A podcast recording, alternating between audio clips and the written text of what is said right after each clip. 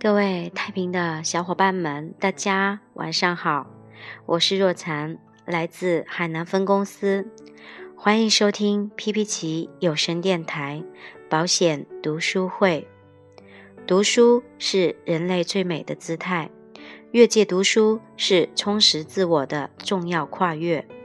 博古通今，文理兼容，中西交汇，读书是门槛最低的高贵。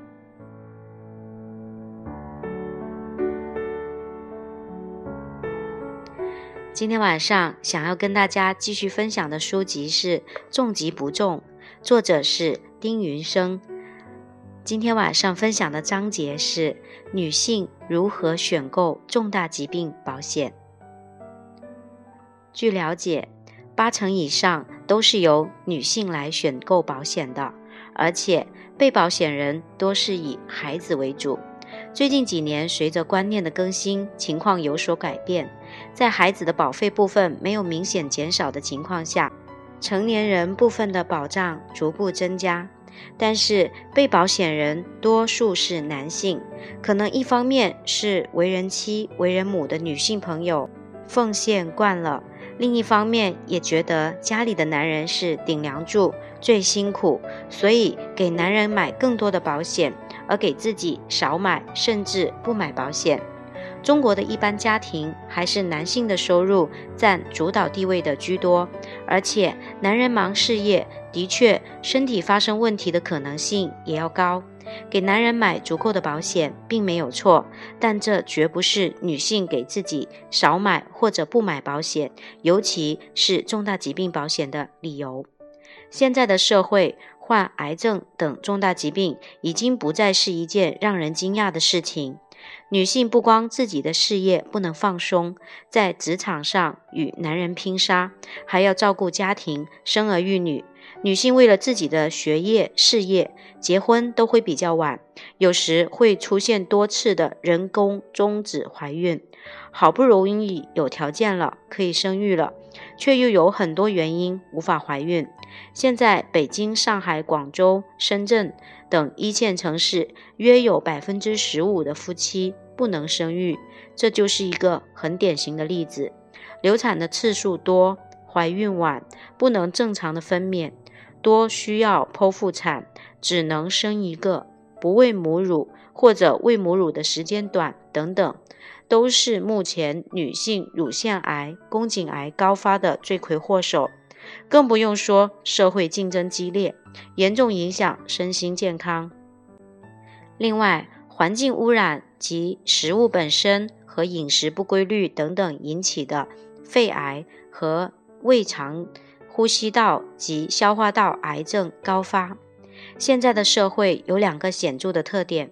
一个是活得比较长，一个是重疾险容易得，而女性比男性寿命偏长，发病率也相对高。女性生殖系统相对于男性更容易患癌症，也容易提早发现、提早治疗。女性的乳腺和宫颈容易发现不典型增生、原位癌等等癌前病变。女性购买重疾险时要考虑几点：第一，尽量保额要足够，建议不低于年收入的五倍；第二，重疾险是储蓄型的还是消费型的？建议在满足保额的情况下，根据可支配的收入来选择合理的组合；第三，重疾的疾病种类选择。除了保监会规定的六种核心疾病和十九种推荐疾病以外，还可以考虑购买有附加原位癌的重疾险，以及对女性生殖系统恶性肿瘤多重赔付的重疾。第四，建议选择有附带健康管理服务的重疾险，比如专项防癌体检、重大疾病绿色通道服务。重疾患者康复期服务治疗等等，毕竟都不希望患重疾。如果患重疾，最好能有就医的绿色通道，安排专业的诊治。重疾的康复是长期的过程，需要终身维护。统计显示，当代女性的平均寿命一般会比男性长五到八岁，而女性所具有的独特生理功能，决定了女性在罹患重疾方面的几率要大于男性。女性在购买保险时，将意外伤害险的保险金额设定为其家庭年收入的十倍到二十倍，重大疾病保险金的金额设定为年收入的五到十倍，这个是一个合理的范围。相对于男性高发的肺癌、胃、肠、肝癌等等发现的比较晚，治愈之后不乐观的。特点来讲，女性高发的乳腺癌等等女性重大疾病，发病多、发现早，愈后会更乐观。从这个意义上来讲，女性购买重疾险更多的可以自我救赎，不给家人增加负担。相对而言，男性购买重大疾病保险更多的偏重于工作收入损失补偿和对家庭的责任。女性在婚前婚后购买保险，最大的区别是受益人问题。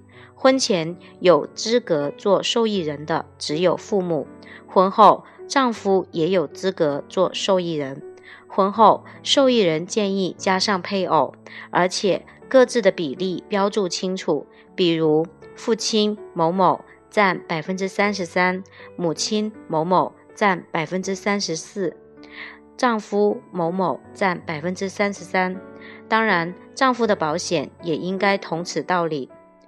多年前曾经发生过一个真实的案例：一个客户旅游发生意外，在准备理赔时，发现其保险合同里的受益人这一栏填的是法定，如果标明父母及配偶分别的受益比例。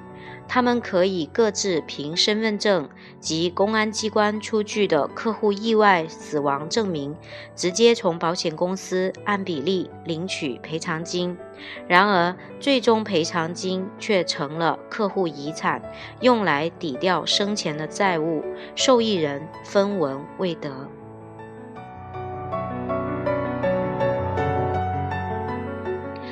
今天晚上的书籍内容就为大家分享到这里。